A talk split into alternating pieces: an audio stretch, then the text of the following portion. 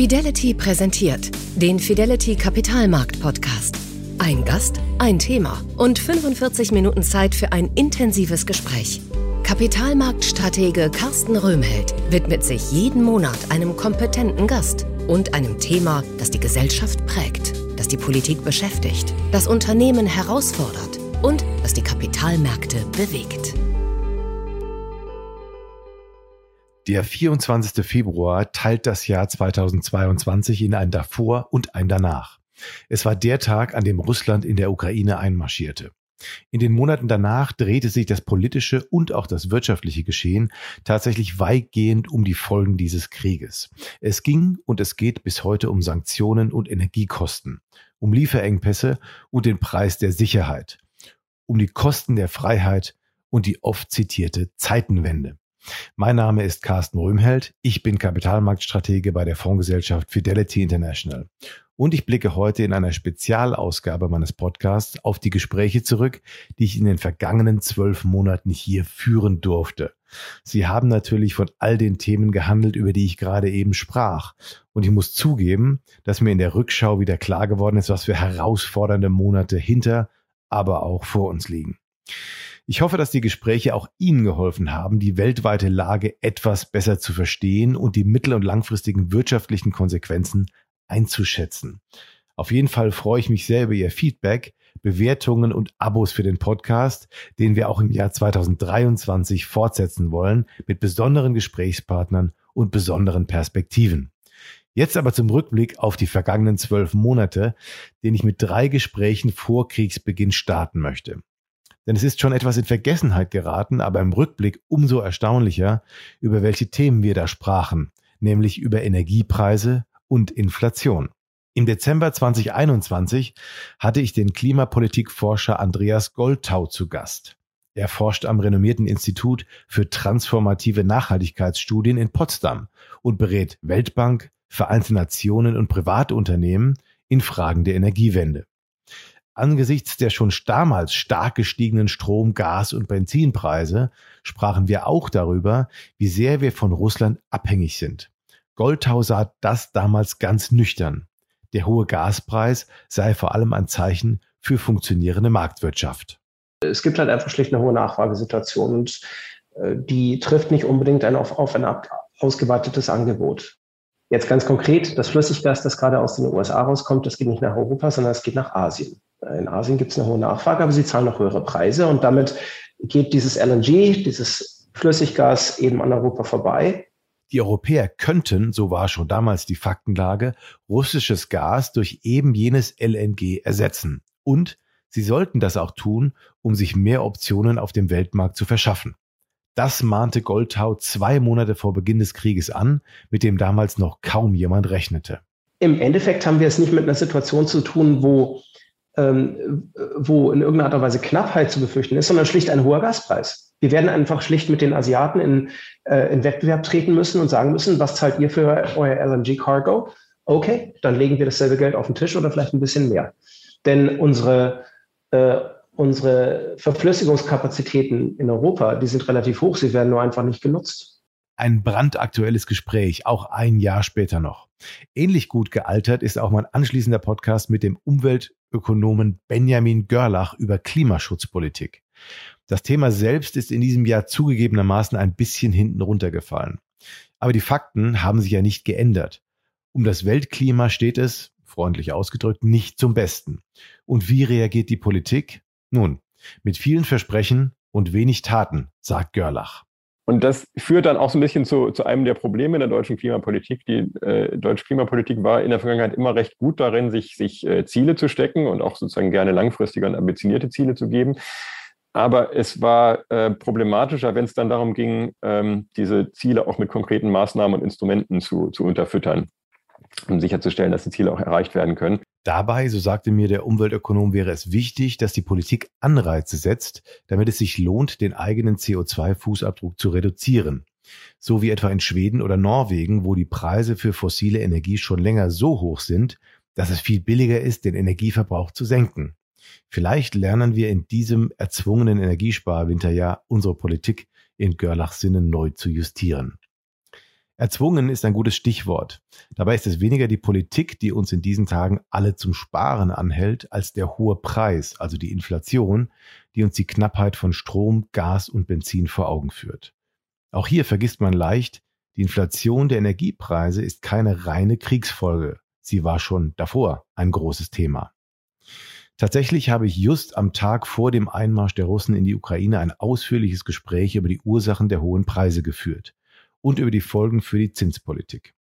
Meine Gesprächspartnerin, die Inflationsforscherin Kerstin Bernoth vom Deutschen Institut für Wirtschaftsforschung, hat damals nicht nur klar gemacht, was Notenbanken nicht können, nämlich kurzfristige Preissteigerungen verhindern. Sie hat auch überaus plastisch erklärt, was die Inflation viel wirksamer ausbremst als höhere Zinsen, nämlich hoher Wettbewerb. Also wenn ich jetzt natürlich eine Dönerbude habe und sage, hm, alle reden von Inflation, alle sind es auch bereit, mehr zu zahlen und alle verlangen hohe Löhne, ich verdoppel jetzt den Preis meines Döners einfach auch. Wird das nicht funktionieren, wenn nebenan die nächste Dönerbude steht? Da ist er wieder, der Hinweis darauf, dass es immer gut ist, Alternativen zu haben. Denn wer keine Alternativen hat, der kann auch finanziell ganz schön in Schwierigkeiten geraten. Das ist vielleicht die zentrale Lehre aus diesem Jahr. Wir haben uns in Jahrzehnten der Globalisierung nach und nach in Abhängigkeiten von wenigen Handelspartnern oder Lieferanten gebracht, die sich nun, wo Konflikte eskalieren, als Risiko erweisen. Das gilt übrigens nicht nur für den Westen, sondern wechselseitig auch für viele andere Staaten, mit denen wir im regen Austausch sind. Nehmen wir Russland. Die Wirtschaft des Landes mag vom Anstieg der Rohstoffpreise profitieren. Zugleich leidet sie aber immens unter den Sanktionen des Westens. Wie existenziell diese Abhängigkeit ist, hat mir Alena Epifanova eindrucksvoll geschildert, eine Expertin für Russlands Technologie und Internetpolitik. Und Russland ähm, ist ein äh, Part de, des globalen Internets und hängt auch äh, von globalen Internet, von globalen IT-Firmen ab. Und äh, heutzutage sehen wir, dass auch globale IT-Player äh, aus dem russischen Markt aussteigen und äh, dort auch äh, russische Digitalwirtschaft äh, äh, damit auch gefährden, weil Russland ist in vielen Bereichen von westlichen Technologien ab abhängig. Äh, Russland hat eigene Firmen und äh, Dienste, ähm, aber äh, jetzt angesichts des Krieges äh, sehen wir, dass auch viele Firmen aus dem Land auswandern und äh, damit auch tausende IT-Spezialisten. Auch China kommt nicht ohne den Westen aus. Jedenfalls noch nicht, sagte mir Sebastian Heilmann von der Universität Trier, einer der renommiertesten Kenner der chinesischen Wirtschaft in Deutschland. Ich hatte Heilmann gefragt, wie China eigentlich auf die ökonomischen Folgen des Krieges in der Ukraine für das eigene Land blickt. Seine Analyse klingt kühl. Heilmann dürfte damit aber treffend beschreiben, was der chinesischen Staatsführung mit Blick auf den Ukraine-Krieg durch den Kopf geht. Ich denke schon, dass aus chinesischer Sicht der zu früh gekommen ist, weil China natürlich gedacht hat, dieses Jahrzehnt bauen wir weiter auf. Ähm, wir werden immer stärker, immer unabhängiger auch von westlichen äh, Inputs, von westlichen Lieferungen in allen Bereichen westlicher Technologie. Und am Ende dieses Jahrzehnts ist sozusagen der Weg frei. Das kommt im Grunde jetzt diese Frontstellung, die sich aus dem Ukraine-Krieg ergibt, äh, die kommt für China eindeutig zu früh. Das heißt, die hätten noch fünf, sechs Jahre gebraucht, um eine Position zu erreichen, wo sie im Grunde unangreifbar sind. Das ist jetzt nicht der Fall. Frontstellung. Dieses Wort zielt in erster Linie auf den neuen Ost-West-Konflikt zwischen China und den USA, der in den vergangenen Monaten immer deutlicher geworden ist, befeuert eben auch durch den Krieg in der Ukraine. Und wieder stellt sich die Frage nach der Abhängigkeit. Wenn wir im Westen unseren Wohlstand erhalten wollen, werden wir wohl noch eine ganze Weile miteinander auskommen müssen, ob wir nun moralisch wollen oder nicht. Das ist mir selten so klar geworden wie in dem Gespräch mit Thomas Kleine-Brockhoff. Der war mal Redenschreiber von Bundespräsident Joachim Gauck und leitet inzwischen das Berliner Büro des liberalen US Think Tanks German Marshall Fund. Ein Experte für Fragen der Freiheit also und ein Realist.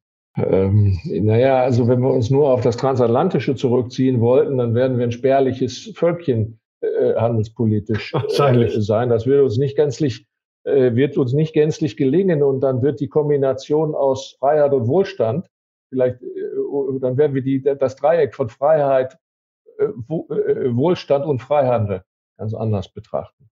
Also, wenn Handel als Waffe benutzt wird, Stichwort Gas, Stichwort Huawei, im Übrigen könnte man sich auch VW als eine Waffe vorstellen, wenn zu einer Waffe geschmiedet von Xi Jinping.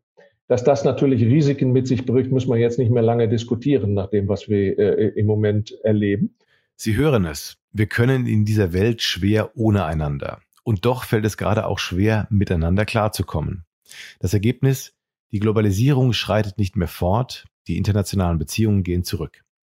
Insbesondere für uns Deutsche und Europäer, die wir dem Handel so viel Wohlstand verdanken, stellt sich damit die Frage, wie positionieren wir uns eigentlich in Zukunft, wenn noch immer mehr klar wird, dass die Idee vom Wandel durch Handel gescheitert ist. Katrin Kamin, Forscherin beim Institut für Weltwirtschaft in Kiel, hat mir darauf im Juni mit einer klaren Forderung geantwortet. Sie sagte, Deutschland braucht dringend eine geoökonomische Strategie. Anders gesagt, wir sollten dringend klären, wie wir uns die Zusammenarbeit mit Ländern wie Russland oder China künftig vorstellen, um so strategische Autonomie zu gewinnen, wie Kamin das nennt. Denn momentan sind die Abhängigkeiten riesig. Man erkennt es daran, dass wir eben ähm, sehr stark, stark abhängig sind von Schwellenländern. Wir haben wie kein anderes äh, oder wie wenig andere Länder stark in Schwellenländer investiert und sind damit dann auch abhängig von den Veränderungen in diesen Schwellenländern, seien die wirtschaftlich oder politisch. Das ist im Rohstoffsektor so. Das ist aber auch im, äh, im Bereich der, ähm, der Zwischenprodukte so. Also gerade wenn wir uns Halbleiter angucken, die ja gerade so das als das wichtigste äh, strategische ähm, Zwischenprodukt gelten, auch die kaufen wir zu. Das, äh, das andere sind, ist die Sicherung von Handelswegen. Also auch da ähm, geht es eben nicht um jetzt nur um, dass wir dafür sorgen, dass Piraterie uns keine Probleme macht, sondern es geht auch darum zu gucken, welche strategischen äh, ähm, Knotenpunkte müssen wir sichern und welche, welche Häfen oder welche Flughäfen oder ne, wie, wie sind wir infrastrukturell da aufgestellt. Wenn wir über diese Fragen nicht nachdenken, sagte mir Katrin Kamin, vergessen wir bei all der Exportorientierung die notwendigen Investitionen in unsere eigene strategische, andere nennen es kritische Infrastruktur. Wie aktuell diese Debatte ist, das sehen wir in diesen Tagen am politischen Streit um den Costco-Einstieg im Hamburger Hafenterminal. Der Rückblick auf das Jahr 2022 wäre unvollständig ohne zwei weitere Großkrisen, die uns auch in den kommenden Jahren sicher weiter begleiten werden. Da ist zum einen die Staatsschuldenkrise. Die Lage der Haushalte wird ja nun nicht besser, wenn ein ums andere Mal neue Rettungspakete zu schnüren sind. Stichwort Doppelwumms. Aber Moment mal, worin liegt hier eigentlich das Problem? Wer gelegentlich US-Debatten zum Thema Staatsschulden verfolgt, wird früher oder später auf die Modern Monetary Theory stoßen, kurz MMT. Eine wirtschaftswissenschaftliche Betrachtungsweise, die postuliert, Staaten können sich letztlich so hoch verschulden, wie sie wollen. Jedenfalls, solange sie die Schulden in eigener Währung machen. Staatsschulden sind nach dieser Theorie kein Problem, sondern eine Lösung für viele Probleme, die zustande kommen, wenn Staaten zu wenig investieren. Klingt nach Zauberei?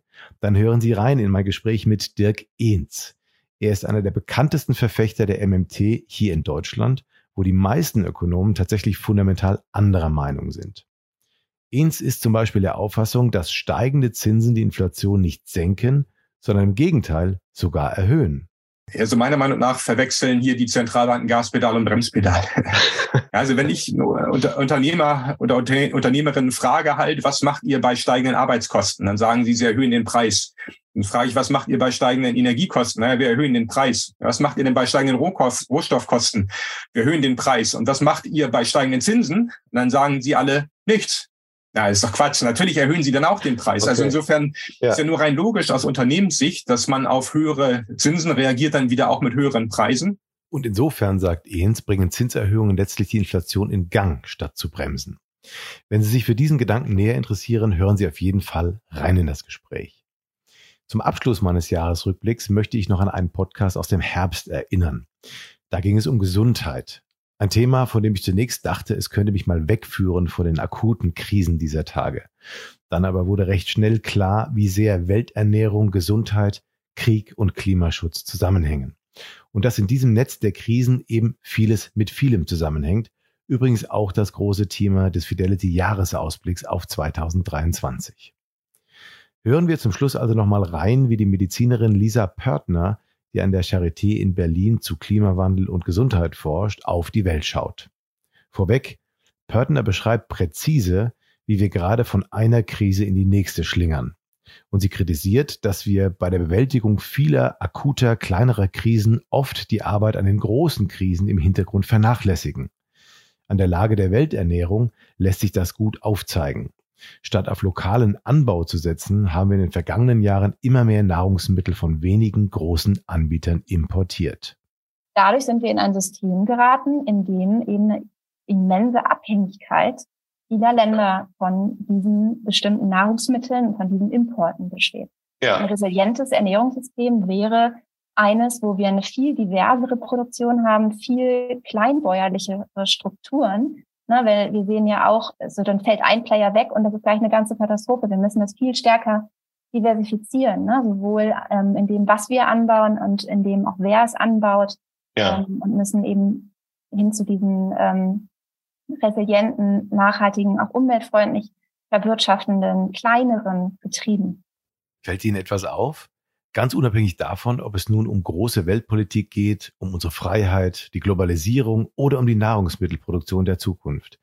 Immer wieder stehen wir letztlich vor einer ähnlichen Frage. Wie schaffen wir es, unsere Abhängigkeiten zu reduzieren? Denn Abhängigkeiten machen nicht nur Energie teurer, wenn uns jemand den Gashahn zudreht oder sorgen mal für einen Lieferengpass, wenn anderswo die Produktion stillsteht. Abhängigkeiten sind viel mehr als lästige Randerscheinungen oder Unfälle, in einem an sich stabilen System. Sie sind ein systematisches Risiko, das mehr Beachtung verdient und diese Beachtung in den kommenden Jahren sicherlich auch bekommen wird. Wie senken wir diese Risiken?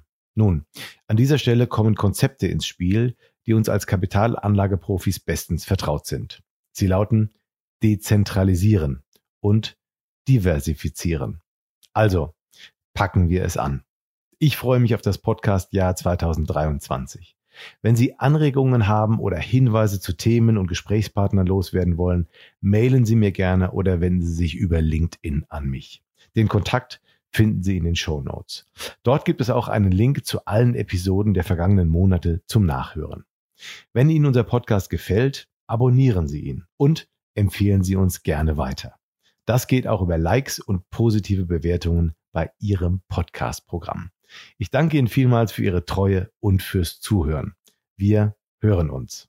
Ihr Carsten Röhmheld. Das war der Fidelity Kapitalmarkt Podcast mit Carsten Röhmheld. Weitere Informationen finden Sie in der Podcast-Beschreibung und auf fidelity.de. Wertentwicklungen in der Vergangenheit sind keine Garantie für zukünftige Erträge und Ergebnisse. Der Wert von Anteilen kann schwanken und wird nicht garantiert. Anleger werden darauf hingewiesen, dass insbesondere Fonds, die in Schwellenländern anlegen, mit höheren Risiken behaftet sein können. Die dargestellten Standpunkte spiegeln die Einschätzung des Herausgebers wider und können sich ohne Mitteilung darüber ändern. Daten und Informationsquellen wurden als verlässlich eingestuft, jedoch nicht von unabhängiger Stelle überprüft. Eine detaillierte Beschreibung der mit den jeweiligen Fonds verbundenen Risiken finden Sie in den entsprechenden Fondsprospekten. Fidelity übernimmt keine Haftung für direkte oder indirekte Schäden und Verluste.